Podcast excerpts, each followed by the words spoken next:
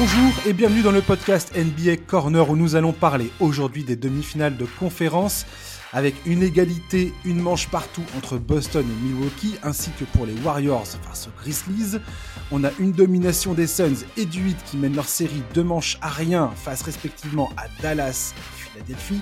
Pour m'accompagner, pour parler de tout ça, j'ai le plaisir de recevoir Florent du compte récemment rebaptisé Mascotte d'Online sur Twitter. Salut Florent. Bonjour.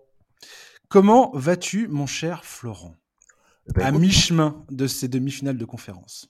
Eh ben écoute, plutôt bien. Euh, je pense que pour l'instant, on a des playoffs assez sympathiques. Euh, on a des- du spectacle, on a des matchs serrés, on a beaucoup de défense euh, et aussi pas mal d'attaques. Donc non, non, tout va bien. On va commencer, si tu le veux bien, immédiatement avec la série Bucks contre les Celtics. Les Bucks qui ont un peu créé la surprise au game 1. En tout cas, moi, je m'attendais pas à une telle sortie de la part de Milwaukee. Après, j'ai envie de te dire, euh, double MVP, euh, Antetokounmpo, défenseur de l'année, champion en titre, cette équipe quand même. Et on l'a bien vu, les automatismes sont là, ces joueurs se connaissent parfaitement. Janice semblait absolument d'une sérénité à toute épreuve. Drew Holiday, sa défense sur Jason Tatum, exemplaire. Moi, j'ai été très très impressionné à la sortie de ce game 1. Finalement, les Bucks ont réussi à faire ce qu'ils devaient faire. C'était la mission de cette équipe. C'était d'aller gagner au moins un match à Boston.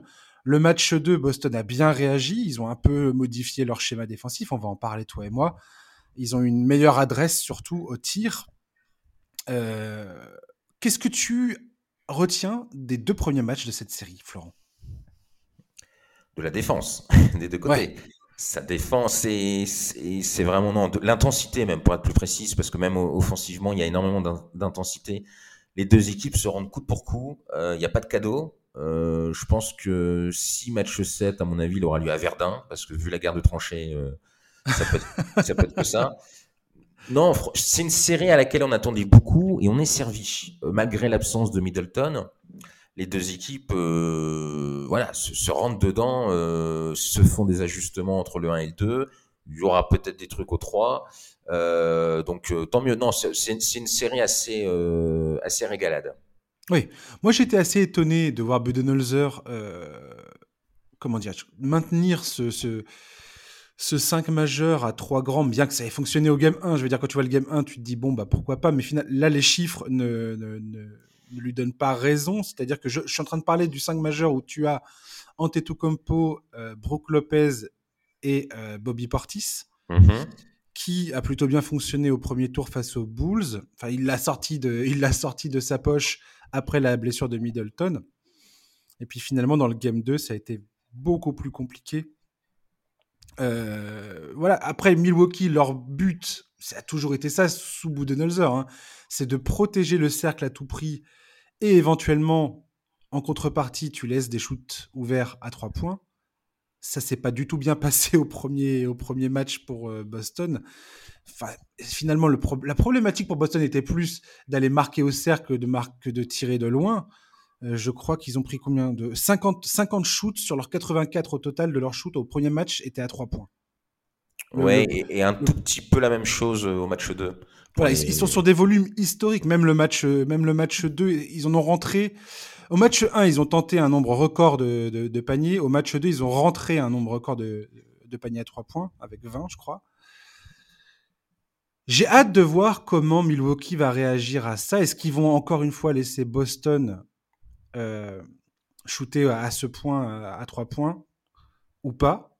Et est-ce qu'ils vont laisser Portis dans le 5 majeur parce que je disais, donc je reviens un peu à ce que je disais au départ, excusez-moi, suis un peu c'est un peu décousu ce que je raconte, mais euh, Portis, Boston finalement dans ce game 2 a réussi à un peu l'exploiter euh, défensivement, en faisant notamment beaucoup d'écrans pour obliger la défense des Bucks à euh, switcher avec Portis sur soit Jason Tatum, soit Jalen Brown, ce qui créait des espaces finalement. Ouais, bah, ils, ont, bien joué le coup, les Celtics, euh, au deuxième match. euh. Alors, c'est sûr que l'une des grandes différences, c'est leur adresse à trois points. Dans le premier match, ils ont eu un peu de mal. Dans la deuxième, c'est rentré, donc c'est plus facile. Et puis, c'est vrai que défensivement, euh, ils ont réussi à trouver les moyens pour faire taire les coéquipiers de, de. Ils ont la chance d'avoir Williams et Orford qui font tous les deux plutôt du bon boulot sur Janis même si bien sûr tout est relatif tellement euh, Antetokounmpo est très très fort, mais ils, arrivent voilà avec ces deux joueurs-là quand même à, le freiner un petit peu. Et donc, euh, tout en continuant à bloquer la raquette, ils essayent absolument de, hmm. faire éteindre les deux autres. Euh, enfin, les, deux autres, les deux autres parce que je pensais principalement à Jero et, et, Bobby Portis. Et on l'a vu dans le match 1, euh, Holiday Portis ont fait mal. Dans le match 2, on les a pas beaucoup vus. Et je pense que c'est un peu la stratégie, à mon avis, des Celtics c'est de couper euh, Janice de ses coéquipiers, déjà pour qu'il puisse pas euh, faire des passes caviar et que les autres puissent artiller euh, en étant seuls, et puis parce que je pense qu'ils ils, essayent, ils espèrent en tout cas le maintenir à peu près dans des statistiques décentes, entre guillemets, euh, parce que quand on parle de Janice, c'est plutôt de l'indécence, mais, mais de, de, tuer les autres. Euh, on l'a vu, Portis fait pas un... Portis met pas beaucoup de points, mais Portis prend pas beaucoup de shoot du tout. Donc ils ont mm. carrément réussi à l'éteindre. Et euh, gros point d'interrogation aussi sur Jrolidé qui, euh, voilà, entre les deux matchs, et je trouve que c'est là-dessus que doivent miser un peu plus les, les, Bucks. Il faut que Jrolidé soit plus agressif parce que euh, c'est pas Pritchard euh, qui va gêner euh, Jrolidé. Hein. Faut pas, faut pas me faire croire que Pritchard est devenu un super défenseur. et puis moi, je sortirais peut-être une troisième carte. Je trouve, tu parlais justement pour revenir au début de ta question sur les, les grands joueurs. Je suis assez étonné du traitement offensif euh, de Lopez. Je trouve que les Celtics l'utilisent assez peu. Les Bucks? Euh, Oui, pardon, les Bucks. Je trouve que les Bucks utilisent assez peu euh, Lopez. il a quand même un, physique et un gabarit qui peut poser des problèmes s'il le joue dans la raquette. Et parfois, il y avait des mismatchs évidents où Lopez avait un défenseur avec un, gros mismatch. Et il reçoit pas la balle. Il reçoit pas la balle. Et même, donc premier étonnement et deuxième étonnement, Lopez n'est pas mauvais à trois points. Il a des stats tout à fait euh, décentes. Je suis étonné que par moment, ils n'essayent pas de, le faire shooter. Euh, il, est, à peu près à 4-5 tirs en saison et je crois qu'au match 2, il n'en a pris aucun à 3 points. C'est étonnant euh, parce qu'il sait le faire, parce que ça permettrait aussi d'apporter du spacing, notamment pour Janis. Donc je suis étonné qu'ils n'utilisent pas cette arme. Quitte à jouer grand, bah, utilise tes grands. Oui. En fait, c'est très intéressant ce que tu dis parce que c'est exactement ce que Udoka a expliqué vouloir faire euh, entre le game 1 et le game 2. C'est-à-dire que ce qu'il a expliqué, c'est qu'au game 2, il a beaucoup plus laissé à la fois Alor Ford ou Grant Williams défense, euh, défendre un peu plus en, un contre un, entre guillemets, euh, face à Janis, et de faire venir l'aide beaucoup plus tard que ce qu'ils ont fait au game 1. Parce qu'au game 1, le péché a été de justement apporter de l'aide défensive à partir du moment où Janis avait avait la balle beaucoup trop tôt, ce qui permettait à Janis de, de dépecer la défense euh, des Celtics en passant la balle à ses coéquipiers ouverts à trois points, ce qui créait beaucoup plus d'opportunités pour tous ses, coéquipiers. Là, ils ont décidé de rester plus dans la, dans la confrontation un contre un avec Orford qui fait un boulot magistral. On, peut, je pourrais en parler des heures de Orford. Hein. Franchement, le gars, mais euh, il est impressionnant dans ses playoffs. Que ce soit face aux Nets et maintenant face aux Bucks, c'est quand même génial d'avoir un mec comme lui capable de faire du spacing et une défense euh, 5 étoiles sur un mec comme Giannis, même si Giannis, euh, voilà, c'est Giannis, quoi. Oui, bah, on, oui, on peut pas, on peut pas mettre Giannis à 10 points par match. Hein. Bien Ou sûr. alors c'est vraiment un défenseur extra. Mais comme tu dis, à 35 ans, faire ce qu'il fait sur un tel euh, monstre, euh, c'est pas mal. C'est un luxe incroyable d'avoir ce mec-là sur le terrain. Et offensivement, pour le coup, ça c'est Jason Tatum dans sa conférence de presse qu'il a expliqué, où ils ont, fait, ils ont essayé de faire beaucoup plus de drive and kick, c'est-à-dire de pénétration et on ressort le ballon quitte à, le faire encore et encore et encore. Ils ont fait le principe des doubles écrans. Euh, si vous regardez bien dans le match 2, ils font des espèces de double écrans en haut de la raquette pour essayer de d'enlever euh, que ce soit Wesley Matthews ou True Holiday du dos de Jalen Brown ou de Jason Tatum. En fait, ils essaient de vraiment forcer la défense des Bucks à faire le switch parce que eux ils veulent pas faire ce switch là ils savent très bien que s'ils mettent que si Portis ou Lopez se retrouvent face à face à Tatum ou Jalen Brown ils sont morts du moins, ça va pas bien se passer, quoi, la plupart du temps. Donc, euh, quelque part, les Bucks, moi, ce que j'ai hâte de voir dans ce Game 3, c'est à quel point ils vont être contraints et forcés de réduire en taille, quitte à avoir des fois un 5 avec Janis en poste 5, ce qui est quelque part, euh, ce qui équivaut pour Budenholzer à renier sa stratégie de la défense du cercle à tout prix. Et ça, j'ai hâte de voir ça. Ouais, je, je, sais pas s'ils vont tant que ça laisser tomber euh, cette, cette, clôture de, de, la raquette parce que c'est quand même efficace. C'est ce qui a marché au game 1. C'est ce qui a marché au game 1 et au game 2 d'une certaine manière, ça pas non ça s'est pas non plus effondré. C'est c'est sûr, c'est parce que oh, faut, faut reconnaître aussi que l'adresse au game 2 euh, des Celtics, notamment en début de match de Jalen Brown, a, mis en difficulté euh, ses plans. C'est sûr que si les mecs, si les Celtics sont obligés de se forcer à tirer à trois points, ce n'est pas forcément leur âme, très vrai. plus ça rentre. Mais est-ce que d'une certaine manière, ça va fonctionner tous les soirs? Ouais, je suis pas plus. Ouais, avais la double peine en plus. Tu avais Jalen Brown qui était en feu total avec, euh, je crois, un 9 sur 10 pour commencer le match. Et de l'autre côté, tu avais Giannis Antetokounmpo qui était exceptionnellement maladroit, euh, qui a bien corrigé le tir d'ailleurs en deuxième mi-temps. Mais euh, tu as eu cette espèce de, de, de, de conjonction de, deux événements entre Jalen Brown incroyable et Antetokounmpo qui était à côté de ses pompes un peu pour commencer, qui était un peu en train de, de s'ajuster, à se dire tiens merde, ils me défendent pas de la même façon. Euh, donc voilà, le, game 3, tout est possible, tout est ouvert en fait. Mm. Sur euh, qu'est-ce qui va rester, qu'est-ce que. Et, moi, je, suis. Et c'est sur ça que j'ai hâte de voir Budenholzer, parce que Budenholzer a longtemps été critiqué sur le fait qu'il aimait pas faire des ajustements en cours de rencontre. Et là, j'ai hâte de voir, parce que grosso modo, il va être quelque part contraint de le faire. Je pense qu'il va continuer à essayer de voir est-ce qu'il y a des choses qui ont marché au game 1 qui sont viables malgré ce qu'on a vu au game 2 dans, le, troisième match? Et qu'est-ce qu'on va être obligé et contraint de, de, changer, de modifier parce que les Celtics appliquent une stratégie qui, qui rende euh, tel ou tel schéma euh, impossible à, exploiter. quoi? Oui, il y aura aussi. je ne sais pas quand est-ce que revient Smart, mais ce sera forcément un. Apparemment, il revient au Game 3 donc forcément c'est un élément voilà il, récupère quand même un, joueur et un bon défenseur. Donc ça jouera forcément aussi dans dans l'adaptation du, jeu des Celtics. Mais je, pense que les Celtics n'ont pas changé grand chose je pense qu'ils doivent continuer à mon avis à isoler les, les Janis et en, faisant en sorte que voilà que les autres ne s'enflamment pas. Euh, les Bucks eux ont peut-être intérêt ouais à jouer euh, peut-être à donner plus de temps de jeu à Pat Connecton par exemple euh, qui peut, qui, qui, avait, qui avait montré des bonnes choses, qui, qui, peut, qui peut les, leur faire mal. Euh, voilà, essayer de varier un petit peu les, les plaisirs. Euh, c'est comme ça que ça passera. Et puis la première équipe qui aura une petite faiblesse défensive le paiera cher aussi. Hein. Mm. Et l'intensité que les deux équipes donnent, pour reprendre un petit peu le premier mot que j'avais utilisé, mm-hmm. va falloir aussi euh, maintenir physiquement cette intensité-là. Euh, ça peut aussi jouer un coup de fatigue de l'un ou une blessure malheureusement euh, due un petit peu à, toute cette énergie donnée, ça peut vite te faire basculer aussi. Mais euh, Complètement. Ça, va jouer à très peu de choses, peut-être des ajustements, mais euh, en tout cas, les deux équipes pour l'instant se répondent plutôt bien. Complètement. On est face à, on est face à deux équipes qui sont quand même en pleine maîtrise du, hmm. de leur sujet, on va dire.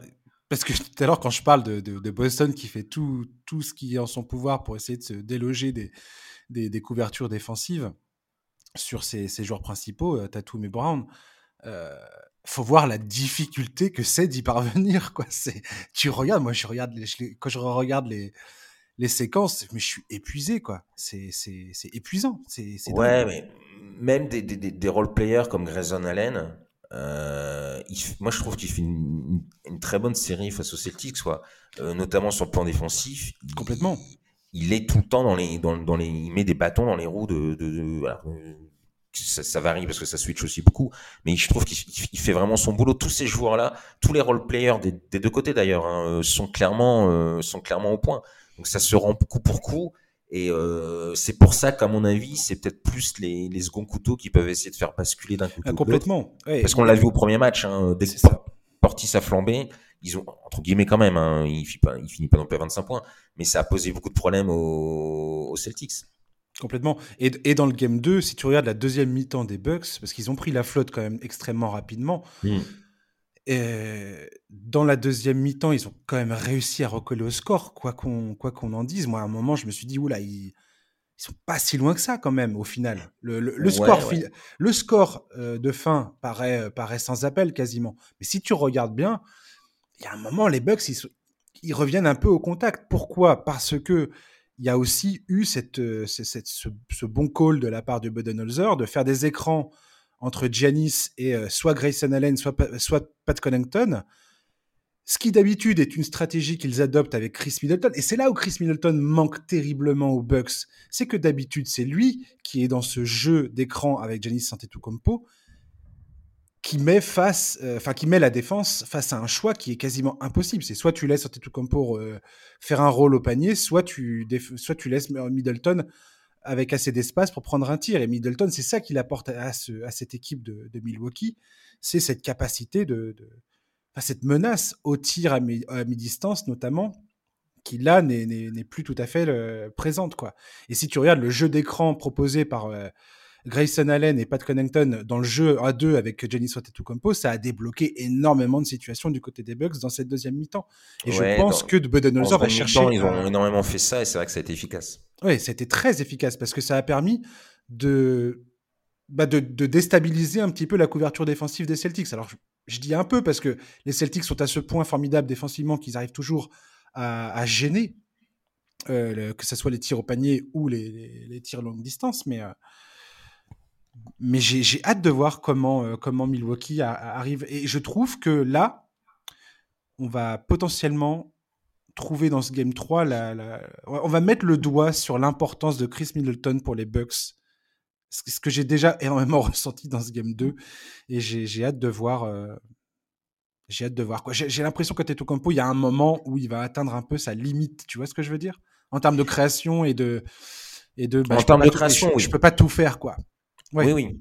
En termes de création, oui. Ou alors, euh, c'est le risque, c'est d'avoir un petit peu un Giannis game où il est à 45 points.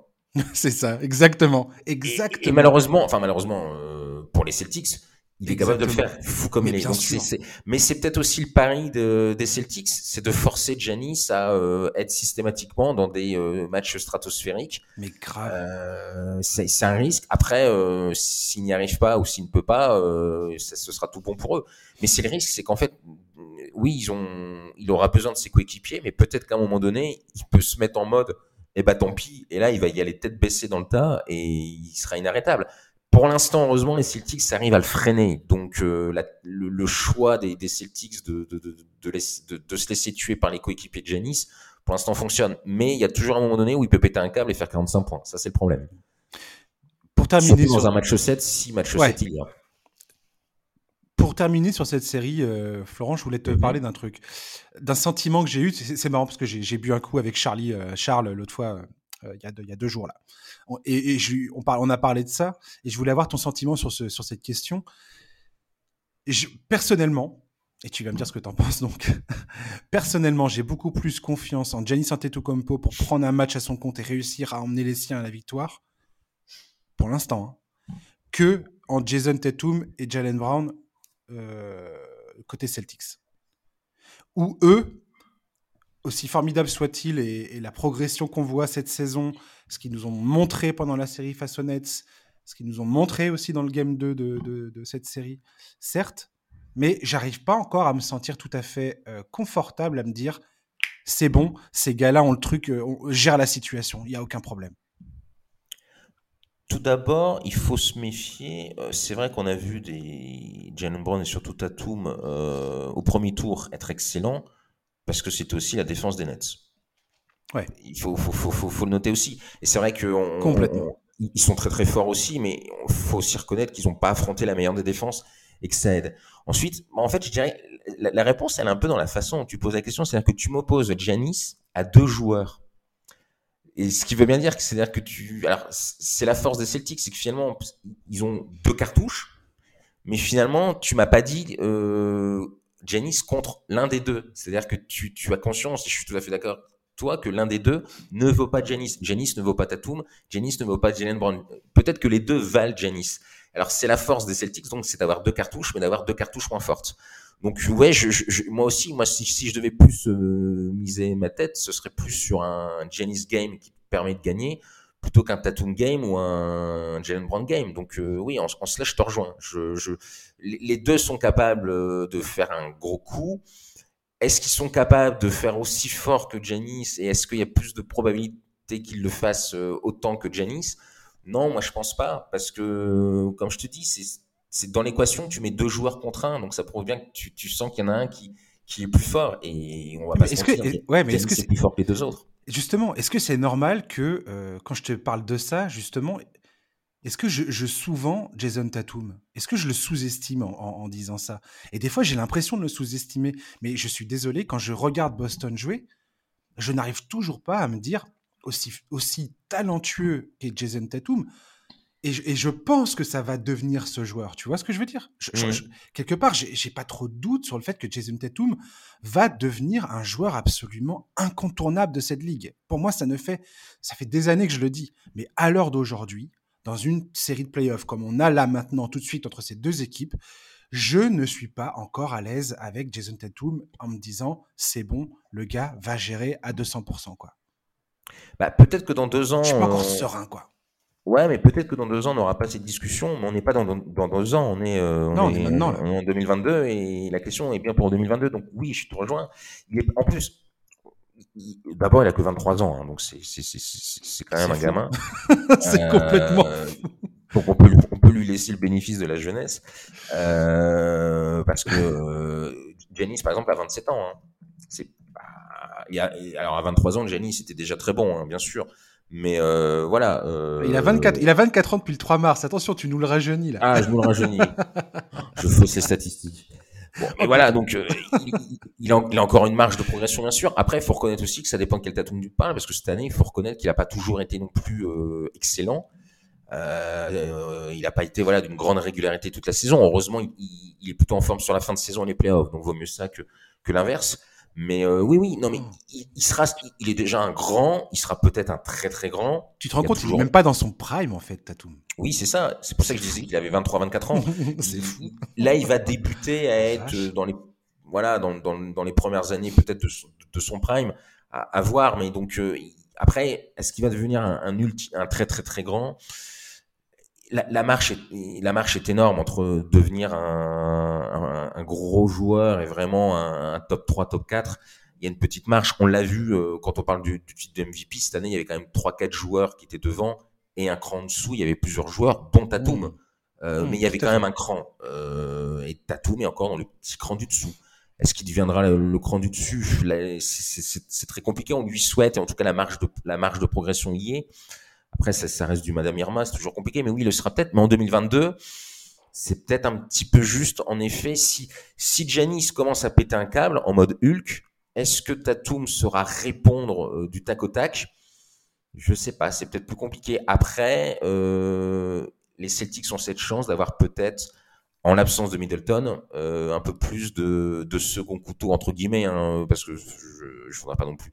Le, le terme est un peu péjoratif parfois, mais là, pas du tout dans ma bouche ils ont Hmm. d'autres options, on va dire, pour être plus neutre euh, que, que, que, que Town. Et c'est là où le duo Town Brown peut faire la différence. Ouais, bien sûr. Je pense que c'est plus le duo qui peut faire la différence que l'un des deux par rapport à, au monstre qui est déjà Janice. Parce que ça fait une différence. Il y en a un qui l'est déjà et les deux autres le seront peut-être dans 2-3 ans. Ouais, on verra ça. On va passer aux Suns face aux Mavericks. Les Suns ont pris une avance de 2 à 0 à domicile. Ils ont fait le job. Moi, ce qui me, ce qui me, qui me coupe la parole quand je vois les Suns, c'est d'une Chris Paul. c'est pas compliqué.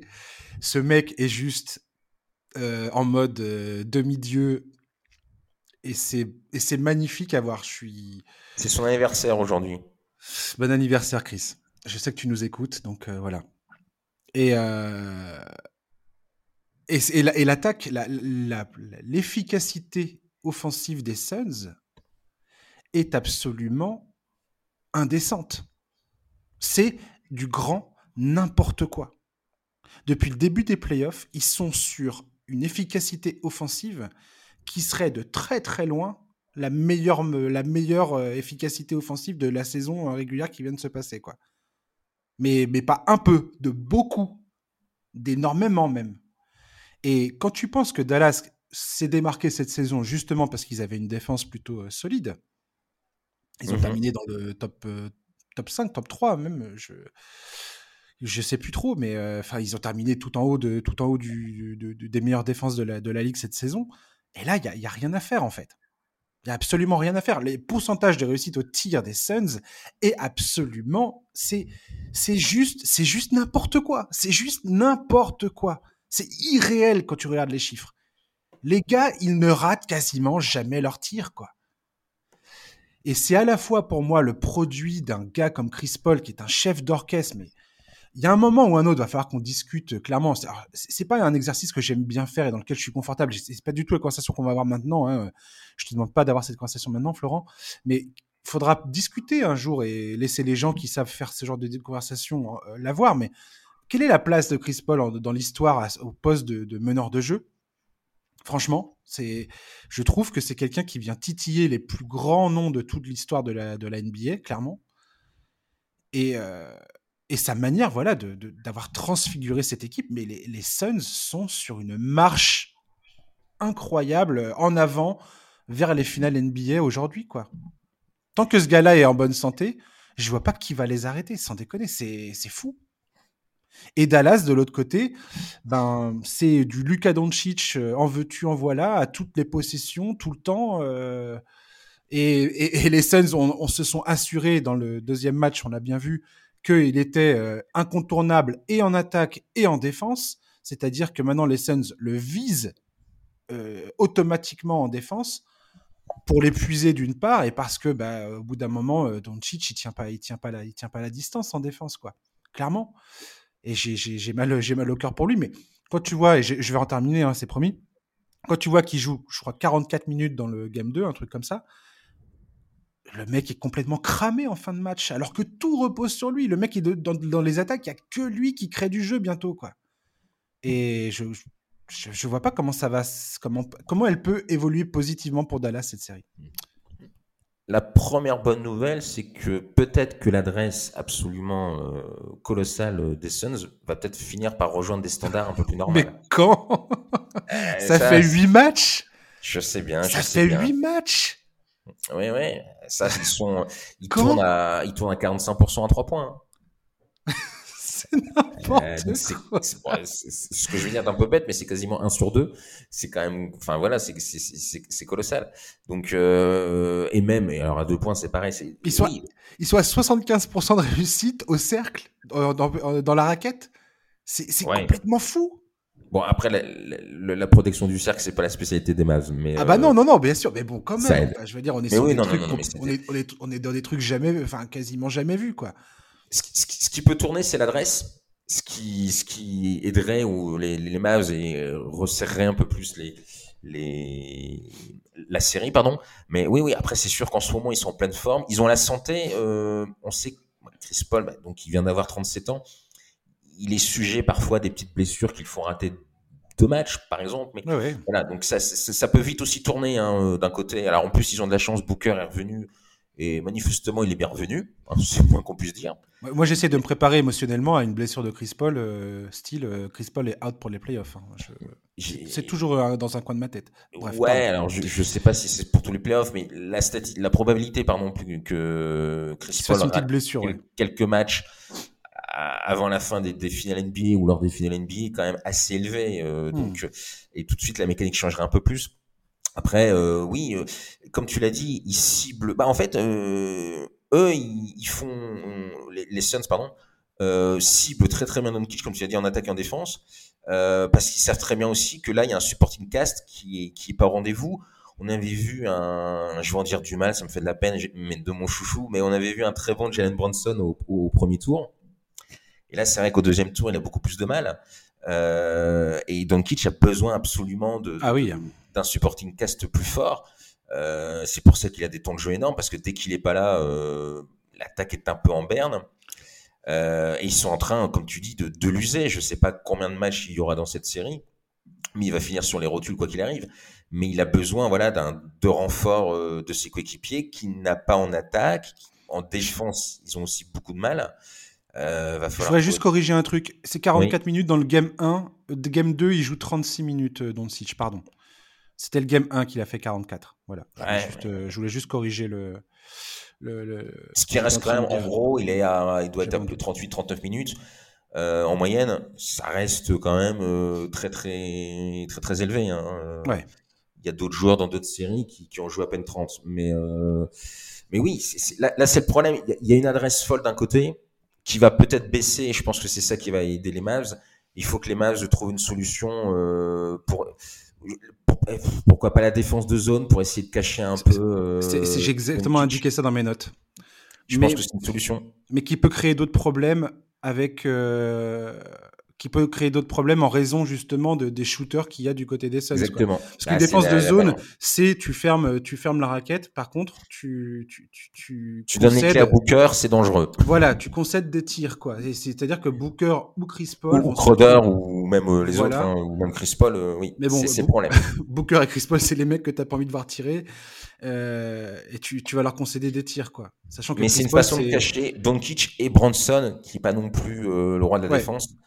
Et c'est peut-être le système où tu peux parvenir à, à cacher un petit peu plus les deux, mais c'est très risqué, surtout face à cette équipe de, des Suns.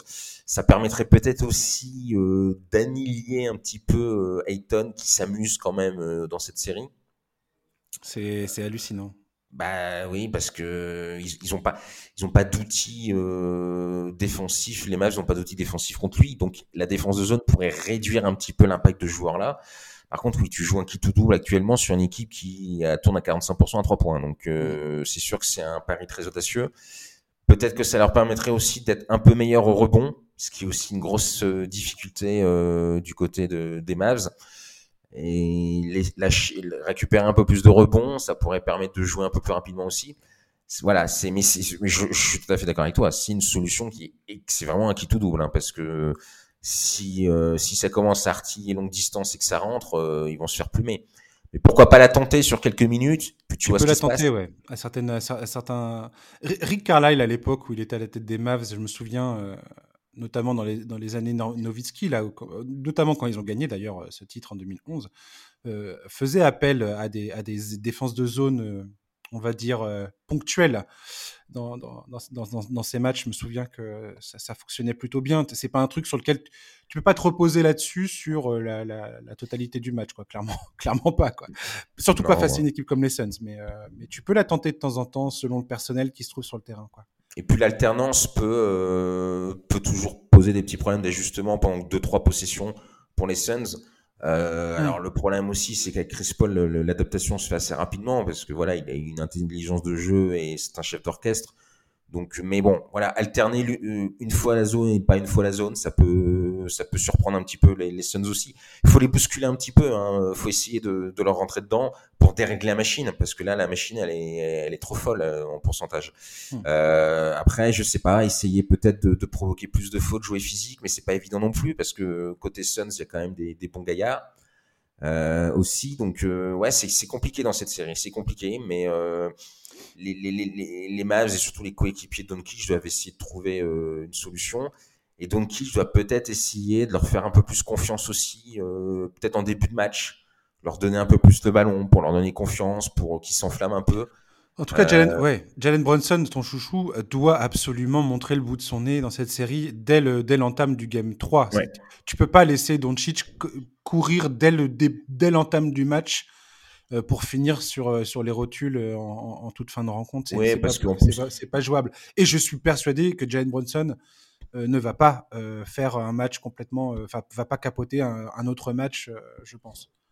Enfin, le non, Game non, 3, alors... je le vois mal. Je le vois mal, je le vois mal encore être, nous faire un, numéro, un numéro de disparition comme il l'a fait au Game 2, quoi. Parce qu'en plus, les, les Suns, ils peuvent mettre un mec sur Doncic quand il est fatigué, t'en mettre un deuxième. Hein. Ils ont les joueurs euh, à peu près avec les mêmes profils ils pas, à, ouais. à, mettre sur le dos de Doncic. Donc Doncic, à un moment donné, euh, il se tape systématiquement un, un défenseur frais entre guillemets. Mm. C'est trop compliqué. Et puis euh, tu, quand, quand en demi-finale de conf, tu as besoin quand même d'avoir un appui euh, quelque part. Tu peux pas tout hmm. seul mm. non plus tout faire.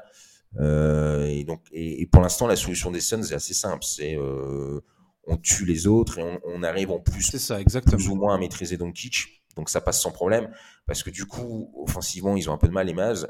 Et alors les autres, ils déroulent tellement offensivement euh, qu'il faut les suivre. Hein. À quel point, et d'ailleurs, il faut faire un clin d'œil au front office des Suns d'être allé chercher Javal McGee et Bismack Biombo qui a montré le bout de son nez, euh, qui, a, qui, a, fait un, un, caméo dans le, dans le Game 2 et qui était plutôt, que, qui était plutôt euh, convaincant. Euh, à quel point, sachant que les Suns en finale l'an dernier face aux Bucks, c'était exactement le problème, c'est-à-dire comment on survit euh, avec, les minutes euh, sans Ayton sur le terrain, ou quand Ayton a des problèmes de faute, comme ce qu'il a eu dans le game 2. Et, et Javal McGee et, et Biombo, c'est juste, juste extrêmement bien vu de la part du front office. McGee, d'ailleurs, c'est étonnant que ce mec-là, qui était il y a quelques années encore un running gag dans la NBA, soit devenu à ce point un, comment dire, un pivot remplaçant de, de, grande qualité. Je veux dire, défensivement, il est mobile. En fait, la mobilité de Ayton et de McGee et de Biombo, dans une moindre mesure, mais quand même, euh, la mobilité des intérieurs des Suns pose énormément. Enfin, enfin c'est une arme. Enfin, c'est quelque chose. C'est très très bon à avoir ça. Ça fait la diff. Hein, ouais, ouais. Sur plein de match-up. Moi, j'ai toujours respecté euh, Javel McGee. Je trouve que, comme tu l'as très bien dit, il a souvent été caricaturé comme un, gros débilos à cause du, du, du qui s'est un peu acharné euh, sur lui. Euh, moi, j'avoue que j'aime pas trop ce, ce, ce, le Shaquille O'Neal. Je suis pas très très fan, mais euh, ça c'est autre chose. Mais du coup, il a, il a eu une, une, une réputation. Voilà, on a un peu étiqueté, c'est un, un, débile, donc forcément un mauvais joueur.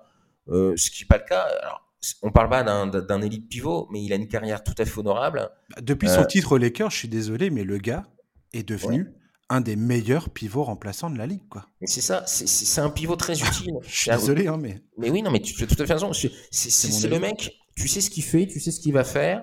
Lui-même sait ce qu'il sait faire et ce qu'il sait pas faire. Et point barre, ça s'appelle un role player en fait, et il mmh. est très bon dans ce registre-là. Mmh, bien sûr. Et il y a plein d'équipes qui ont besoin euh, de ce type de joueur. Je, te dirais même qu'une équipe comme les Nets, à la limite, elle ferait mieux d'avoir un Javal McGee en titulaire. Je parle même pas en remplaçant mon titulaire, qu'avoir des, des, des, pansements à la euh, Drummond ou à la. Même, même Biombo serait, serait mieux que, que certains joueurs qu'ils ont sur leur banc. Hein. Oui, alors j'ai plus de mal avec Biombo, mais euh, mais voilà, mais pourquoi pas, mais voilà, mais d'ailleurs comme... d'ailleurs McGee, j'ai bien, pardon, mais je disais euh, au titre des Lakers, depuis son passage à Golden State, ce gars oui. est devenu quelqu'un de de tout à fait respectable et de et de tout à fait efficace, enfin qui qui a l'expérience des grands moments et qui n'a pas peur, quoi, et qui est très très efficace sur un terrain. Voilà, pardon.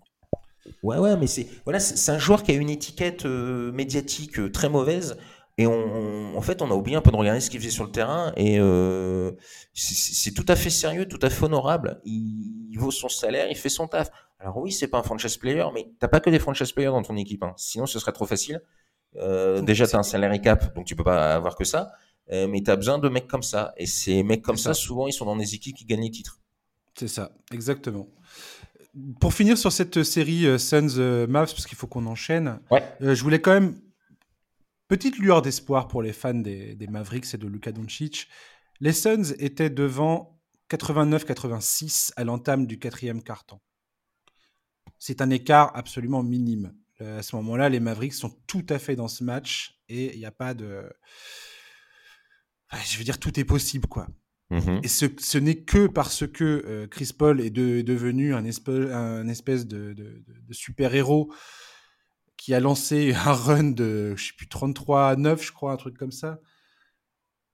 Il était de toutes les actions, de, de tout. Enfin, c'est, oui, il, il a pris six tirs Voilà, il nous a pris un, enfin, il nous a sorti un récital.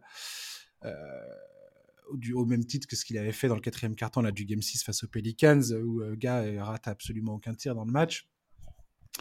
C'est aussi ça la force des Suns, c'est de, d'être excessivement fort et d'une adresse insolente encore une fois dans le clutch.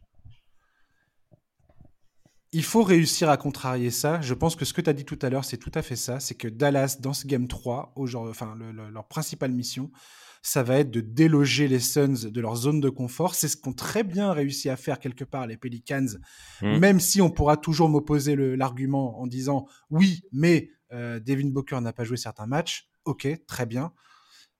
Peu, peu importe à mes yeux. Euh, les Pelicans avaient montré une certaine capacité justement à leur, à leur rentrer un peu dans l'art pour les, pour les bouger. Et c'est si, si Dallas veut, veut, veut, veut, un peu inverser la tendance, et montrer qu'ils ont, qu'ils ont un peu plus d'arguments pour tenir tête aux Suns, je pense que c'est exactement ce qu'ils vont devoir faire. Quoi. Être inventif, la zone, euh, alterner des, des, des, des, couvertures défensives euh, et, ne, et, ne, pas, et ne pas se, se, se remettre que à Luka Doncic, même si c'est exactement ce que vise la défense de, des Suns, justement. Euh, mais trouver des solutions, quoi. Ouais, tout à fait. Mais moi, je vois beaucoup euh, de commentaires qui commencent à fleurir, euh, sweep, sweep, sweep 4-0. calmons-nous, hein, ça fait que 2-0, ils ont joué en plus à domicile. Euh, comme tu l'as dit, le match 2, euh, ils, ils, ont su mettre le coup d'accélérateur et de tuer leur adversaire. C'est ce qu'il faut faire en playoff. Hein. Faut, quand tu peux y aller, tu, tu y vas, t'hésites pas. Mais c'était, c'était pas non plus si gagné que ça d'avance. Ils ont une adresse folle, ça peut à tout moment euh, baisser un tout petit peu. Et puis, euh, alors, je, ça va être une balle perdue pour le Jazz, hein, mais tant pis. Euh, le, les Mavs aussi passent d'une série où ils ont joué contre une équipe qui se cassait la gueule et qui était déstructurée au possible face à une grosse cylindrée. Donc le, le, le face à l'opposé quelque part. Ah une équipe il faut... un peu plus solide et qui, qui ils ont peut-être été un peu pris au dépourvu. Hein. Faut se mouiller la nuque aussi. Hein. Quand tu passes de l'un à l'autre, c'est pas pareil. Hein. Euh, mmh, mmh. Passer de Matt Bridges à euh, la prestation de Donovan Mitchell défensivement, par exemple, c'est pas la même chose. Donc euh, voilà, euh, il y a que deux matchs. Là, c'est à l'extérieur, ça va être à Dallas. C'est pas fini. Les Suns ont perdu en finale NBA, ils, ils menaient 2-0. Hein. Exactement. Donc euh, attention, attention. Et puis voilà, on parlait de Janis, euh, du Janis Game. Donc Kitsch, il peut t'en mettre 40 dans la gueule. Hein. C'est pas un souci non plus. Tout à fait. On va passer à la série entre les Warriors et les Grizzlies une série à laquelle je m'attendais pas à un engagement physique. Je suis en train de me poser la question de savoir qui va terminer en vie à la fin de cette série, sans déconner. C'est, c'est, c'est, assez, assez terrifiant l'engagement physique qu'il y a sur le terrain. J'ai un peu peur. Je suis extrêmement dégoûté pour euh, Gary Payton euh, mmh. Jr. Euh, oui, on l'est tous, je crois. Franchement, ce gars avait gagné sa place d'une façon absolument exemplaire et je suis absolument livide de voir qu'il va manquer potentiellement la suite. Trois semaines, Jusqu'au final, si jamais les Warriors vont en finale, mais bon. Sans lui, ça va être beaucoup plus compliqué pour défendre contre Jamorant et si jamais ça passe, défendre éventuellement un Chris Paul ou même un Luka Doncic, peu importe. On verra bien qui c'est qui passe tout ça, mais voilà, je suis, je suis extrêmement triste. Je comprends, moi, personnellement, la suspension de Dylan Brooks pour le Game 3. Je suis pas contre ça. Je trouve que le geste était très laid. Il tape la tête. Il est largement battu. Il n'y a aucune façon qu'il aille se, se, balancer dans le corps de Peyton à ce moment-là. On, peut avoir un avis différent. Moi, je trouve que c'était, c'était, c'était dangereux, extrêmement dangereux. Je suis plutôt de l'avis de Steve Kerr à ce niveau-là. J'ai trouvé que c'était pas du tout. Euh, c'est bien quand il y, y, a un engagement physique, c'est bien quand ça se bastonne sur le terrain et tout ça. Je suis tout à fait client de ça. Là, pour moi, c'était juste carrément dangereux. Quoi. Le mec est en l'air, il est en train, il t'est battu, il y a aucun moyen que tu ailles taper la balle. Si tu re-regardes l'action, il y a on peut, j'ai vu des arguments dire ouais, mais il, cherche à taper la balle. Non, je suis désolé, la balle elle est un mètre au-dessus, euh, il n'y a aucune chance qu'il la tape quoi. Non, mais je pense que, comme tu, je crois que Steve Kerr utilisait, euh, il, break the code. Je, crois que c'est ça, c'est-à-dire que le, code de conduite entre les joueurs. Voilà, c'est-à-dire que ce qu'on appelle tout simplement le règlement. C'est les playoffs, il n'y a pas de cadeau, tu, tu, tu, te défonces et on, l'a vu, on en a parlé tout à l'heure avec la série Celtics Bucks et, et c'est le souci. Tu vas mais il y a quand même un voilà il y a, y a, quand même des règles hein, c'est pas de la MMA c'est et même dans la MMA il y a des règles. Je veux dire euh, c'est un sport avec des règles tu restes quand même dans voilà dans, dans la limite. Et là oui il a il, a pété un câble il voilà. Alors après il faut pas non plus le condamner à mort hein, euh, non, ça peut arriver bien sûr que non. Il a fait une connerie très hmm. clairement il doit payer il prend un match euh, mais oui, le, le, geste était pas pas correct. Et ce qui est le plus dommage, c'est pas qu'il fait le geste, c'est que le geste euh, met out euh, Payton. Voilà, lui qui bon à la limite, il aurait pris une baigne, il aurait pas été out. Voilà, mais là c'est d'autant plus dommage que ce, ce, ce, pauvre joueur va être out à peu près trois semaines. Euh, c'est dommage pour lui et c'est chiant pour l'équipe parce qu'on en reparlera peut-être. Mais moi j'ai ma très ma très modeste carrière de joueur de basket même quand, enfin voilà, quand j'étais quand j'étais ado, tout ça, je veux dire, si tu si as déjà joué sur un terrain, tu sais très bien que quelqu'un qui vient te, te, te, passer dessous quand tu es en, quand es en l'air, c'est un attentat quoi. c'est oui, oui, bah, euh, c'est pas, pas bon du tout. Ça peut vite se terminer excessivement mal. Alors quand tu vois le, la, la, rapidité et le, le, comment dire les prouesses athlétiques et physiques de ces joueurs là, bien sûr à ce niveau de compétition, ça, ça, peut vite tourner très très moche, quoi. Bah D'abord, c'est tous des gros gabarits, donc euh, la moindre giflette, en fait, euh, c'est un coup de poing pour nous. Donc, mhm. euh, ils mettent beaucoup d'énergie. Et puis, regarde, le handball, qui est un sport de contact, toucher un joueur en l'air, tu n'as pas le droit de le faire, et c'est très durement sanctionné. Parce qu'ils savent très bien que c'est très dangereux. C'est pareil pour le basket. un joueur en l'air, tu, tu, tu, tu, le zigouilles, il a aucun appui. Donc, il, il, valse automatiquement, même si le mec fait 200 kilos, il n'a pas d'appui. Donc, euh, il, il peut pas diriger sa chute. Donc, en plus, il va tomber, il sait pas comment, il va. Donc, oui, c'est dangereux. Et non, l'arbitrage a été ce qu'il ce qu'il a fait, voilà. Euh, mais, mmh. mais, mais, ça a des conséquences, c'est surtout ça qui, qui est dommage. C'est ça. Donc, on verra bien ce que ça donnera. Mais en tout cas, cette série, revenons un peu au jeu. Cette série, moi j'ai l'impression que euh, oui, carrément, c'est une série quand même qui est, qui est passionnante parce qu'on a eu deux premiers matchs qui sont complètement dingos.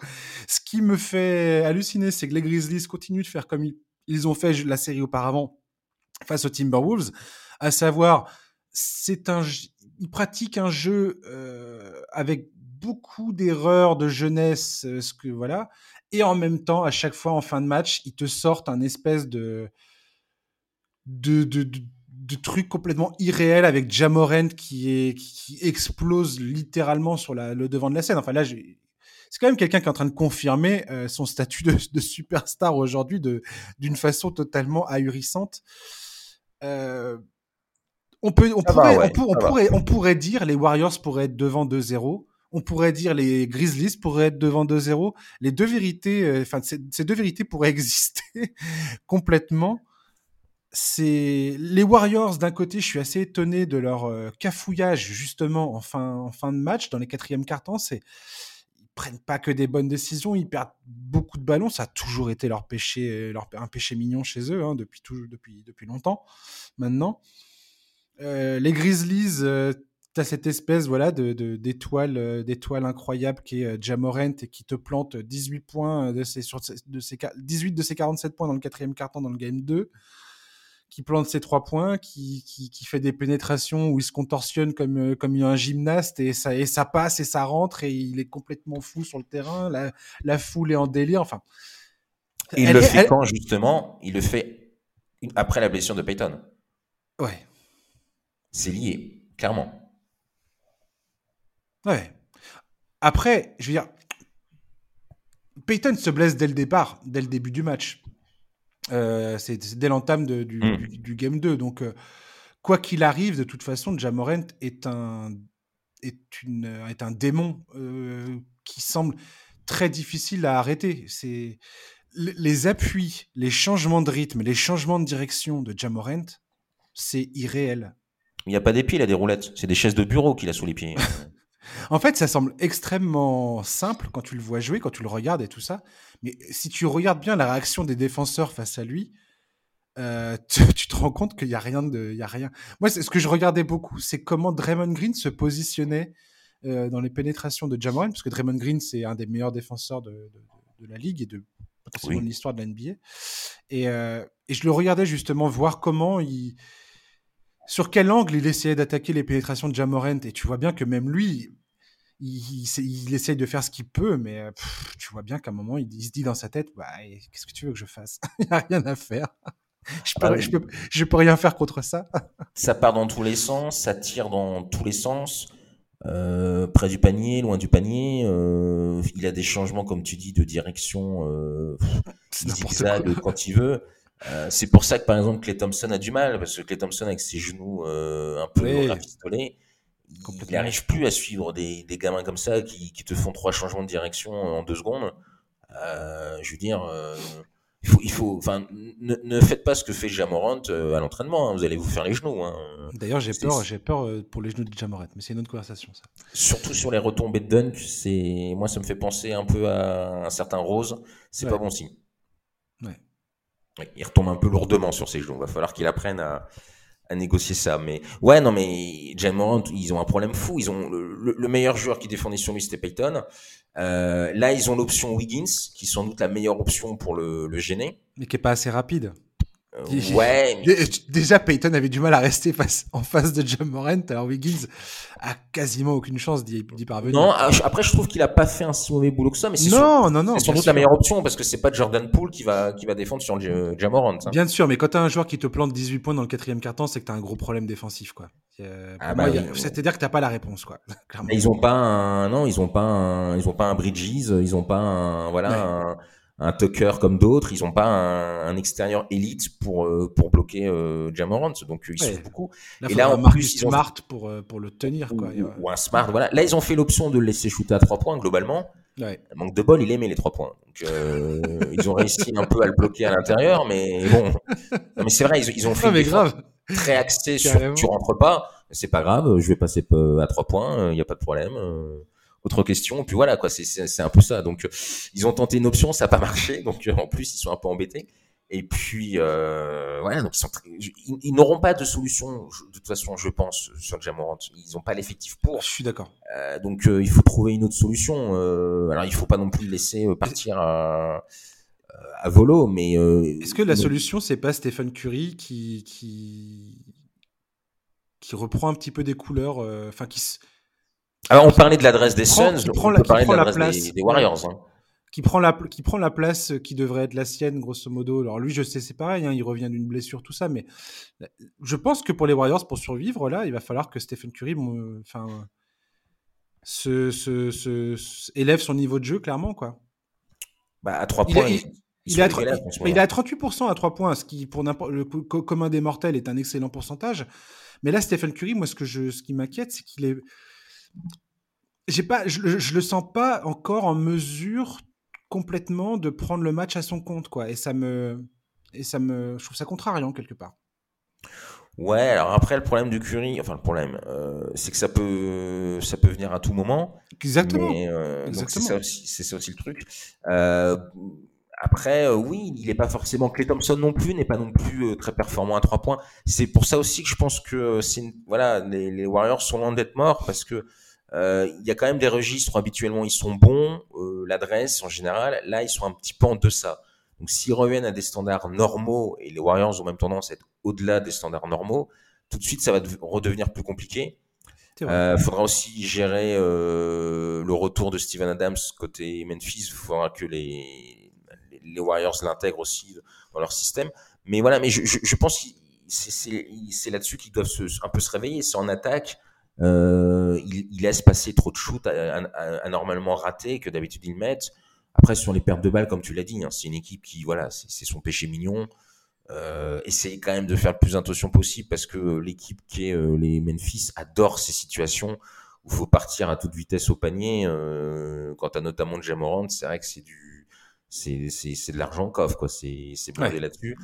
Donc, euh, je me méfie là-dessus, mais je pense que très sincèrement, quand les, quand les, quand l'adresse, quand les shoots des Warriors vont revenir, ça va déjà être beaucoup, beaucoup plus simple parce que ça fait plus de points, mais ça fait aussi moins de rebonds défensifs pour les Grizzlies, pardon.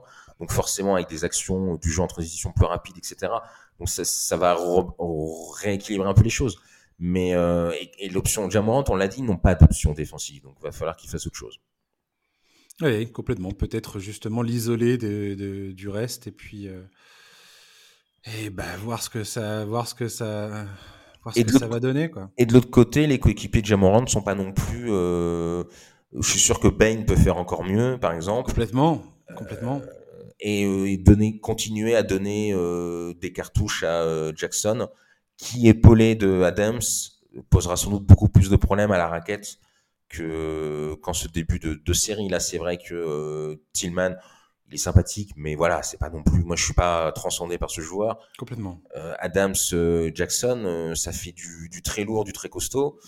Dans un small ball des Warriors, faudra gérer ça aussi, hein, parce que là, ils vont avoir quand même deux joueurs athlétiques qui aiment bien choper des rebonds, notamment offensifs. Donc, euh, va falloir que les Warriors aussi gèrent cette cette nouvelle entrée en jeu, cette nouvelle donnée. Est-ce qu'ils vont, enfin, plutôt qu'est-ce qu'ils vont faire pour contrer?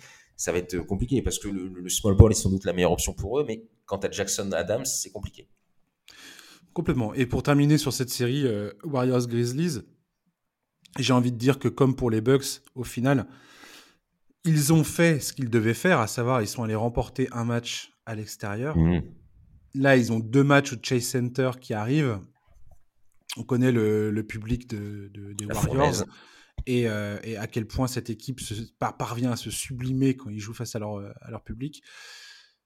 Maintenant, voilà, en face, c'est les Grizzlies qui, euh, franchement, je suis épaté par cette équipe. En tout cas, les deux premiers matchs, je suis très épaté par leur réaction et la, et la, passion avec laquelle ils jouent. Franchement, c'est très, ça fait, ça fait, ça fait chaud au cœur. Et euh, voilà. Mais je si les Warriors parviennent à s'imposer sur les deux prochains matchs à, la maison parce que voilà l'adresse va revenir, parce que tout le monde va se sentir mieux, plus, en possession de, avec plus de concentration, on va dire. Parce que 18 balles perdues au game 2, c'est clair que si tu te tires une balle dans le pied, clairement. Donc on verra ça. Mais pour l'instant, les Warriors, je m'inquiète pas trop pour eux. J'espère juste que tout le monde va finir en marchant sur ses deux pieds, quoi. Ouais, ce serait dommage, quel que soit le, sortant de cette, euh, cette confrontation, ce serait dommage qu'on ait une équipe euh, sur une jambe avec euh, des blessures autres. Après, voilà, je pense que c'était, ça reste un cas anecdotique quand même, cette, cette extra faute, on va dire. Hmm. Mais, mais, en tout cas, c'est une belle série qui, on, attendait du spectacle et on en a, et, tant mieux. Complètement. On va terminer avec la série Philadelphie Miami Heat. Alors, Philadelphie devrait, ouais, complètement. Euh, devrait pouvoir compter sur le retour de Joel Embiid, même si rien n'est confirmé pour le moment. Il y a Wojnarowski qui a lancé le fait qu'il était toujours dans le, dans le protocole, euh, donc après les, traumatismes crâniens. Là. Euh, donc pour l'instant, on n'en sait trop il rien. Il que le Game 3, il n'y est pas. Je crois que ça a été confirmé. Oui, pour l'instant, il n'y est pas, mais il y a encore une chance qu'il puisse être, comment dire, confirmé juste avant le match. D'accord. C'est ce qui se murmure pour l'instant, étant donné que les Sixers savent très bien que s'ils ne participent pas au Game 3, potentiellement, ça va être très compliqué d'aller gagner, étant donné à quoi ont ressemblé les deux premiers matchs. Et que si tu te retrouves derrière 3-0, c'est fini, c'est terminé. Oui, à 3-0, c'est plié, on va pas se mentir. Euh, et à la limite, à 3-0, moi je pense que ça sert à rien de faire revenir un bid au quatrième. Voilà. Donc, euh, à part le euh, PT. Voilà. Parce que son absence, clairement, enfin pour moi, aujourd'hui, étant donné la, tournure des événements, c'est le coup de grâce pour, euh, pour les Sixers. Quoi. Bien qu'il y a des, des, choses positives qui soient sorties de ces deux matchs, tout n'est pas, euh, complètement, euh, pas complètement acheté, mais, mais le hit a clairement montré sa supériorité, notamment bah, collective. Enfin, je veux dire, ils ont un collectif hyper bien, hyper bien huilé. Jimmy Butler répond présent quand il faut. Euh on a même euh, des sorties de Ladipo qui, franchement, ça me fait, ça fait extrêmement plaisir de voir Oladipo avoir un, rôle, que, le rôle qu'est le sien dans, ce, dans cette équipe du Hit. Franchement, quand tu vois le parcours du combattant qu'il a traversé, enfin qu'il a le, traversé du désert qu'il a, a eu ce gars-là, c'est, assez incroyable.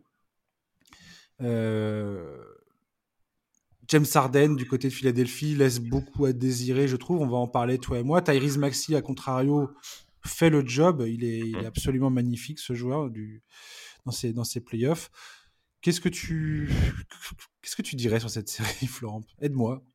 Eh ben, je vais, je vais, t'aider, t'inquiète pas. Quoi la passe. Hop, voilà, nous, nous on a le, le, jeu collectif. On n'a pas le talent individuel. J'ai eu une prise à deux de, de, James Harden et de la domination du 8. J'ai besoin, j'ai besoin que tu m'aides. J'ai envie de dire, est-ce que dans cette série, il n'y a pas tout simplement une équation très simple? Une équipe est plus forte que l'autre je pense que c'est ça. Toi, autant les autres séries, euh, ça peut être serré et c'est compliqué. J'ai l'impression que dans cette que dans cette série là, entre les Heat et les Sixers, en l'absence bien sûr d'Embiid, j'ai l'impression que oui, le, le Heat maîtrise, contrôle parfaitement euh, la situation. Ouais, mais parce que l'absence d'Embiid gâche la fête, j'ai envie de dire. Enfin, gâche les gâche complètement. Ah bah oui, clairement, on n'aurait pas la même. Euh, voilà, et franchement, ça me, moi, ça, moi, moi, ça me fout les nerfs hein, personnellement. Oui, mais je, suis déçu parce que on a, on a finalement une série qui va être un espèce de, de... Ah, ça, ça, va, ça va être. Bah là, on peut avoir un sweep, quoi. Oui, voilà, ouais. Bah Alors qu'il y avait quand même du potentiel, quoi. Euh, oui, clairement, il y avait du potentiel. Mais les, les Sixers, ils sont un petit responsable indirectement de ça si c'était pas embarqué dans une série longue et compliquée contre les Raptors, alors que je mhm. pense qu'ils avaient les moyens de les balayer. Euh, ils auraient peut-être pas perdu un bid. Oui. C'est, parfois un titre peut se jouer à des détails. Le détail, ça peut être un match 5 ou un match 6 à la noix. Ou Ils auraient dû plier ça au game 5 à domicile, euh, clairement. Bah voilà. Et du coup, tu. Et du coup, tu t'embarques dans, dans, des péripéties. Puis dans tes péripéties, tu perds ton joueur star et tu t'embarques dans une série contre le hit très complexe. C'est, euh, mais ils payent, ils, payent leurs erreurs un peu et se compliquer la tâche. Les Sixers en playoff, ils le font depuis plusieurs années. Hein. L'année dernière, c'était pareil. On a vu le résultat d'ailleurs. Voilà, donc ils le payent un peu. Mais pour revenir à cette série, bah, t'as le hit qui maîtrise parfaitement le sujet, qui euh, défensivement. Euh, cadenasse très bien euh, Arden euh, et, qui, n'est pas. Alors il y a Maxé en effet qui est très bon, mais le reste n'est pas un peu voilà, ils n'y arrivent pas. ils étouffent, le hit étouffe les, les Sixers qui n'arrivent pas à s'en sortir. Euh, dans une configuration finalement, euh, les Sixers jouent euh, un peu comme les Hawks dans le sens, pas dans le style de jeu, mais dans le sens ils ont un extérieur très fort et en fait le hit il le, il le cible défensivement en espérant passer. Après défensivement, c'est Embiid, bah, la protection de cercle c'est plus la même. Donc c'est beaucoup plus facile pour des Jimmy Butler entre autres ou Bama Debayo. En plus Butler c'est un joueur quand il sent le sang, il adore ça, il va encore plus. Hein, donc là il se régale. Hein, c'est Butler, c'est vraiment ça. C'est quand, quand, quand tu as une, blessure, lui, il met les deux doigts dedans. Hein. Il appuie, il a, il a pas d'état d'âme. Donc euh, voilà, je, je, pense que malheureusement, la, la solution est, est, assez compliquée. Pour moi, la seule chose qui pourrait sauver un peu cette équipe, c'est de jouer vite. Euh, parce que dès que la, la, la, défense pardon, du 8 est en place, il n'y arrive plus. Le problème, c'est que jouer vite avec Harris, Danny Green et Arden, tu peux pas le faire. Non. Donc, euh, je vois mal comment ils peuvent s'en sortir. Sur jeu placé, ils n'y arrivent pas. Euh, défensivement, euh, ils ont quand même du mal. Et en plus, hein, Kylori ne joue battent, pas. Hein. Hein. Ils se battent. Hein. On peut pas, on peut pas leur retirer non, ça aussi. Franchement, ils se battent hein, sur le terrain. Même Arden. Ouais, ouais. Euh, tu vois, ils essayent, ils essayent, ils essayent, mais, mais ils sont surclassés. Clairement. C'est, vraiment le, le, le, tu, tu, sens une équipe qui est plus forte que l'autre. du coup, il n'y a pas de solution à un moment donné. C'est, triste pour les fans des Sixers, mais je vois pas comment ils peuvent renverser ça sans le retour d'Embiid. Et très honnêtement, moi, je n'y crois pas. Hmm. Mais j'y croyais déjà pas avant le début de la série, donc c'est pas maintenant que ça va s'améliorer. Quelle, euh, quelle, quelle, quelle, quelle, déception. Oui, parce que ça nous, ça nous prive d'une série spectaculaire, parce qu'on va pas se mentir, c'est la série la moins, la moins intéressante. Bah moi, moi personnellement, tu vois, ça, ça me, ça, ça me gonfle d'analyser une série où il manque le meilleur joueur. Oui. Et où, ah bah grosso modo, tout est faussé quelque part. Puisque tout est faussé parce que l'équipe est totalement déséquilibrée. voilà, c'est beaucoup plus simple d'aller. Ils n'ont pas de remplaçant euh, à Embiid. Voilà. Ils n'ont pas un, un, pivot titulaire euh, correct. Quand tu vois DeAndre Jordan dans la liste des, du, du 5 majeur, tu te dis, OK, vas-y, c'est bon, quoi, c'est arrêté. Ouais. Est-ce que le small ball serait une solution? Non, mais tu l'as dit. Euh. Moi, c'est ce que j'ai noté aussi dans mes notes, Flo. Euh, c'est exactement la même chose. C'est, il faudrait jouer rapide, mais avec euh, des, mecs comme. Ils n'ont pas les joueurs pour. Voilà, ils n'ont pas les joueurs pour. Et puis Arden, il, c'est pas, c'est pas son style de jeu. Donc c'est. Non, puis tu, vas, tu, tu, vas pas, tu vas pas jouer un style qui va à l'encontre. Voilà, hein. voilà c'est ça. Donc non, ils ne peuvent pas jouer vite. Le small ball, c'est quand même assez risqué euh, parce que euh, jouer du small ball avec Butler et Adebayo en face je sais pas si c'est la meilleure idée. En plus, ils ont pas trop l'habitude de le faire non plus. Euh, moi, je ferais plus jouer Red que DeAndre Jordan. Et ça n'a pas l'air d'être dans les plans de, de, Doc Rivers. Mais non, je vois pas vraiment de solution. Autant, toi, les autres équipes ont arrivé à proposer des idées. Là, très sincèrement, je pense que simplement, c'est une équipe qui est déséquilibrée parce qu'il manque, euh, il manque leur star. Euh, et c'est tout. Donc, et, en, et, et en face, tu as une équipe. Alors, par contre, elle, c'est une équipe qui est sérieuse. C'est-à-dire que le hit, c'est carré, c'est papier à lettres. Eux, par contre, euh, quand ils voient qu'il y a moyen de tuer une série vite, ils se posent pas de questions, ils le font. On disait tout à l'heure, les Sixers aimaient bien se compliquer la tâche. Le hit, c'est tout l'inverse. Là, s'ils peuvent te faire les 4-0, ils le feront, hein, hmm. sans état d'âme. et je pense en plus, euh, j'ai pas vérifié sur le match 2, mais sur le match 1, Butler avait dû jouer 30 minutes, je crois. Hmm. Non, mais t'as voilà, t'as Strauss, t'as Tyler Hero, t'as Oladipo, t'as ça vient dans tous les sens, quoi. PJ Tucker qui. Mais oui, mais oui. Voilà, quoi. PJ Tucker, mais. On va, on va terminer le podcast, Florent, en parlant. Euh, je vais te poser une question. Oui. À propos de James Harden. Est-ce que James Harden, on lui Est-ce que, est-ce qu'il y a un scénario à l'intersaison où les Sixers ne proposent pas un super max à James Harden, sachant que beaucoup de gens ont l'air d'attendre le, retour de James Harden euh, des, grandes années et, les grandes années, on, en parlait toi et moi en off tout à l'heure, c'est pas il y a si longtemps que ça finalement. Si tu regardes le premier tour l'an dernier quand il était à Brooklyn face à Boston, il était sur euh, sur des bases complètement euh, complètement folles quoi. Il était sur euh, du 28 points quasiment, 7 rebonds et 10,6 passes en moyenne, avec des pourcentages en 50 en playoff, au premier tour, avec un pourcentage à 55, 47, 90. Là, sur la série face à, Miami, ou même, même avant, hein, face à Toronto, euh, c'est du 18-19 euh, points, 5-6 rebonds. Et face à Toronto, il a été à 10 passes en moyenne. Il, était très bon dans le rôle du playmaker. Les stats avancées sont pas, sont, pas contre James Harden à Philadelphie dans ses playoffs. Il est même plutôt efficace. ça a toujours été un monstre d'efficacité de façon James Harden. Mhm. Maintenant, est-ce que, est que les Sixers auraient raison ou pas de s'attacher les services d'un mec? Est-ce qu'ils ont le choix déjà? C'est ça la vraie question. De s'attacher les services d'un gars qui, de toute façon, manifestement, à 32 ans, est clairement sur la pente descendante de sa carrière. Et, moi, ça fait un peu peur pour les Sixers aujourd'hui de me dire euh, est-ce que j'ai envie d'attacher mes 4-5 prochaines années au destin de ce gars-là quoi? Et à quel prix, en fait? Parce que Arden, on est, on est, on est d'accord, hein, il va pas prendre moins que le max. Et Daryl Morey, qui est, qui est archi fan de ce gars-là, ne va pas lui proposer moins, à mon avis. Après, il peut peut-être être un peu plus créatif sur le, contrat lui-même, mais mais voilà, James Harden, euh, sa performance dans ses playoffs, son, son contrat à venir aux Sixers, t'en penses quoi, Florent? Bah, sur, sur l'aspect sportif, je vais lui trouver quelques circonstances atténuantes. Mm Ça fait pas longtemps qu'il est arrivé aux Sixers. Ouais. Il se retrouve en plus dans un schéma très compliqué puisque euh, bah, Embiid n'est pas là. Donc en plus, euh, il se retrouve voilà tout d'un coup sans le franchise player, donc il se retrouve euh, en première ligne. C'est la thématique de James Harden cette saison. Je joue dans une équipe dont un des, un des joueurs principaux n'est pas là. Encore, logiquement honnête, c'était moins grave parce qu'ils étaient censés être trois. C'était plus grave parce que le joueur pouvait tout à fait jouer. Euh, Pardon, excuse-moi. Non, mais c'est. Je te laisse continuer. Fais pas attention à ce que je dis. C'est pas grave, il a un côté chanois. mais, euh, mais, et, en plus, en l'absence d'un build, l'équipe est vraiment déséquilibrée. Donc, c'est pas évident. Ouais. Je dirais aussi qu'il y a un truc qui fait très bien, mm-hmm. qui se voit pas forcément, et en plus, statistiquement, il n'est pas récompensé là-dessus. C'est un très bon playmaker, il l'a toujours été d'ailleurs. Ah bah oui. Et là, il, continue de l'être. Le problème, c'est que quand ils sont deux ou trois sur toi, que tu fais une mm. passe à ton coéquipier qui prend un shoot et qui ne le met pas, bah, euh, toi, tu as fait ce qu'il fallait, sauf que non seulement l'équipe ne marque pas, mais qu'en plus, tu n'as même pas de passe décisive. Honnêtement, si ses coéquipiers avaient été un peu plus adroits, parce que les Sixers sont également très maladroits dans cette série, mm-hmm. euh, il aurait peut-être 4-5 passes décisives de plus ce qui ferait euh, des stats tout à fait corrects. Donc, pour sa décharge, il fait aussi des bonnes choses, à savoir créer pour les autres, hmm. mais il n'est pas récompensé parce que les autres m'aident pas. Oui, en même temps, moi, j'aime pas trop le flow qui donne hommage des fois. Je trouve qu'il.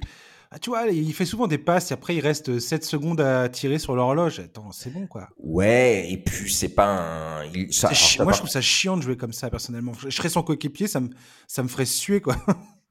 Ah bah c'est sûr, tu ramasses toujours un peu les miettes, mais euh, il y a aussi, un autre truc, c'est que euh, alors ça par contre il a toujours eu ce défaut là euh, sans ballon euh, Arden euh, c'est pas le roi. Enfin il est un peu un plot en attaque hein. oh, mais des fois mais t'as remarqué que des fois il est à 3 mètres derrière la ligne des 3 points en train de regarder. Alors je comprends bien le gars essaie de créer du spacing tout ça ok très bien et d'offrir ouais. une, une soupape je connais l'excuse du spacing moi, aussi je la faisais sur le terrain quand j'étais fatigué. Non, les gars je, fais, je fais du spacing vous inquiétez pas. En fait c'est ça que je trouve désolant c'est ça que je trouve désolant dans cette équipe, c'est que voilà quand tu vois, mais c'est ce que faisait Arden déjà honnête, c'est que le gars il se met euh, en retrait, il regarde, il regarde ce qui se passe quoi. Et ça me gaffe parce qu'on est loin de systèmes de jeu où euh, où bah tu forces une défense à réagir et, et, à se poser des questions en permanence quoi. Ça devient trop facile à défendre si un de tes joueurs est là complètement immobile sur le côté du terrain. Maintenant, comme tu as dit tout à l'heure, c'est peut-être aussi, je sais pas, J'essaie de trouver des, des, des, des, arguments euh, pour, euh, qui défendent Doug Rivers quelque part et son coaching staff, mais c'est peut-être aussi parce qu'ils n'ont pas eu le temps de créer des, systèmes ou je ne sais quoi, mais je, trouve ça un peu. ça laisse beaucoup à désirer, quoi. Après, je disais qu'il y avait des circonstances atténuantes. Il n'en demeure pas moins que euh, on est obligé d'exprimer une certaine déception par rapport à ce qu'il fait. Hein. Je suis pas non plus en train de dire que c'est une victime et qui méritent pas les critiques. Il y a des critiques qui sont tout à fait légitimes. C'est vrai qu'on peut être. Euh... Ces stats sont pas si sales que ça, hein. même à trois points, euh, c'est tout à fait correct. Euh, ça reste à peu près dans les standards de ce qu'il faisait euh, hmm. ces, dernières années. Mais ce qui est sûr, c'est qu'il a plu avec un peu l'âge, avec les quelques blessures, avec aussi parfois, comment dire, les montagnes russes au niveau du poids. C'est pas non plus très très bon pour un joueur. Ça fait perdre un peu de, rythme et de, de, de, de, réflexe. Euh, en faisant tout ça, euh, en ayant aussi des périodes sans jouer, il a perdu un petit peu aussi. Moi, je trouve que ça se voit beaucoup à trois points où avant, euh, il, il driblait dans tous les sens et puis il faisait un petit step back, trois points, ça rentrait. Il a de plus en plus de mal à le faire, ça. Ouais, parce que Arden, c'était, enfin, c'était un, un, monstre inarrêtable offensivement. Il y a Mmh. à l'époque de Houston, si, si tu regardes des, des images de, de- Ah bah, il partait au panier, il avait faute plus panier, ou alors c'était euh, drip, drip, step back, panier à trois points. C'est clair que ce, ce Harden-là, je ne sais pas s'il existe encore. Comme je viens de dire tout à l'heure, premier tour euh, face à Boston avec les Nets l'an dernier, tu regardes ses stats, elles sont, extra, elles sont exceptionnelles. Exceptionnelles. Donc, il, est- il quelque part, tu peux te dire, il, il est encore là, ce James Harden. Il y avait, puisque il y a pas plus tard qu'il y a un an, il faisait, des, il faisait une perf de dingue en playoff, quoi. Mais, euh, mais, euh, mais je sais Ah. pas. Je, je Ah, trouve que les Sixers sont que- face à un choix qui n'est pas forcément si évident que ça. Bien que c'est un. Quelque part, ils, ils ont. En fait, la vérité, c'est qu'ils n'ont pas le choix. De toute façon, il faudra le resigner. Ils n'ont pas le choix. Oui, alors une, une dernière chose, et après, après je, te- je te répondrai sur le contrat. Le truc aussi, c'est qu'on sait que parfois il est un peu chafouin. Je pense que sans MB, il croit pas trop en la victoire, et peut-être aussi que, euh, voilà, il fait un peu le minimum Ouais. syndical. Ça peut être aussi un peu. euh, Si c'est ça, ce serait les. c'est pas totalement impossible. hein. On sait que Mm. parfois quand même il lâche un moche. peu. Oui, c'est, oui, mais il l'a déjà fait. Hein. euh, Ah ouais. donc, euh, parfois, quand il avait un peu envie de quitter de franchise, Malheureusement, euh, il faisait du caca boudin. Euh, pardon l'expression. Donc c'est pas impossible qu'il, qu'il fasse un peu ça aussi et qu'il se rende compte que fondamentalement ça n'ira pas au bout. Donc euh, finalement pourquoi s'emmerder? Après sur le contrat, bah, le, laisser partir, euh, non. Enfin si tu fais ça, c'est extrêmement périlleux. Alors je sais que euh, est un joueur, mais quand même, non, ils, ils vont le re-signer. De toute façon, ça faisait un peu partie du deal entre guillemets à, à sa venue, c'est-à-dire on le garde et on le re-signe. Après, est-ce qu'ils vont le re-signer au max? Euh, bah, Je ne l'espère pas parce que je pense que c'est pas, ça serait pas, ça serait, enfin, ça serait plombant pour le pour le reste de la, création de l'équipe. Si tu as Embiid et, Harden tous les deux au max, il te reste plus grand chose. Euh, surtout comme tu l'as dit, Harden est quand même plus sur une phase de déclin qu'autre chose. Euh, je pense qu'ils vont essayer quand même de de tenter un contrat qui ne soit pas au max peut-être quelque chose de dégressif. Pour moi, ce serait la clé du problème, Mhm. un contrat dégressif. Après, ce qui est aussi compliqué dans cette négociation, c'est qu'elle a un lieu alors, entre deux hommes, c'est plutôt entre trois hommes parce qu'il y a quand même l'agent de, de Harden, faut pas le- l'exclure de l'équation. Mais euh, voilà, entre un GM et un joueur qui se connaissent, qui s'apprécient, qui sont au-delà du rapport purement professionnel, on ne sait pas non plus ce que ça va donner à partir du moment où tu commences à mettre un petit peu de personnel dans les relations. Euh, Est-ce que justement les deux vont faire un effort? Est-ce que euh, y en a un qui va faire un cadeau à l'autre? Je sais pas où ça va débarquer. Ce qui est sûr, c'est que une player option à 47, euh, ce qui est quand même déjà euh, très très gros. C'est énorme. Mais honnêtement, s'ils leur signent au max, ils font une erreur parce que je pense qu'il ne vaut plus ce max et je pense qu'ils vont se, se cisailler ensuite les, les marges de manœuvre. hein. Après, on est toujours dans l'optique. Les Sixers, faut pas l'oublier, je pense, ils ont une, une fenêtre de tir qui est courte parce que je ne pense pas que Embiid, avec son passif, fera une carrière jusqu'à 35 ans ou 37 ans à la Chris Paul en étant plus haut niveau. Oui, parce que Embiid, il a un peu tendance à se blesser à chaque, absolument à chaque campagne de playoff. Quoi. Voilà, et, et je pense que de tout le temps. Quoi. Je pense qu'il fera pas une carrière excessivement longue. Je sais pas. ou, ouais. ou alors en tout cas euh, peut-être pas son prime ne sera pas très étendu Euh, donc c'est dans les c'est dans les 3 4 ans. Je pense que voilà il a il a 27 28 ans il a encore 3 4 ans max de prime. Euh, donc ils ont la fenêtre est courte hein, c'est maintenant qu'ils doivent gagner. Mhm. donc ils partiraient sur un projet Harden Embiid avec euh, il y a quelques joueurs autour qui sont assez intéressants. Mais euh, mais c'est c'est- le signer le max ça va les verrouiller énormément ça c'est sûr. Je pense que Moret va essayer de s'en sortir. Après il est fort quand même hein. Donc euh, Ouais. il s'est il débarrassé quand même cette saison du Cassimond ce qui n'était pas évident il, il, il a souvent fait des, des coups de poker assez périlleux je pense qu'il est capable d'obtenir euh, pas un max mais ce sera de toute façon un gros contrat Mhm. On verra ça. On verra ça. Merci Florent de nous avoir accompagnés pour ce, pour ce podcast. Bah, toujours avec plaisir Ouais, c'était cool. Et puis, ben, à une prochaine fois. Et bah oui, écoute, on a encore des, be- des belles séries à venir, donc euh, on va encore pouvoir s'amuser. Exact. Chers auditeurs, merci de nous avoir écoutés. On se retrouve la semaine prochaine pour un nouveau numéro du podcast NBA Corner. D'ici là, passez un bon week-end, une bonne semaine et on se retrouve au prochain numéro. À ciao, bye bye.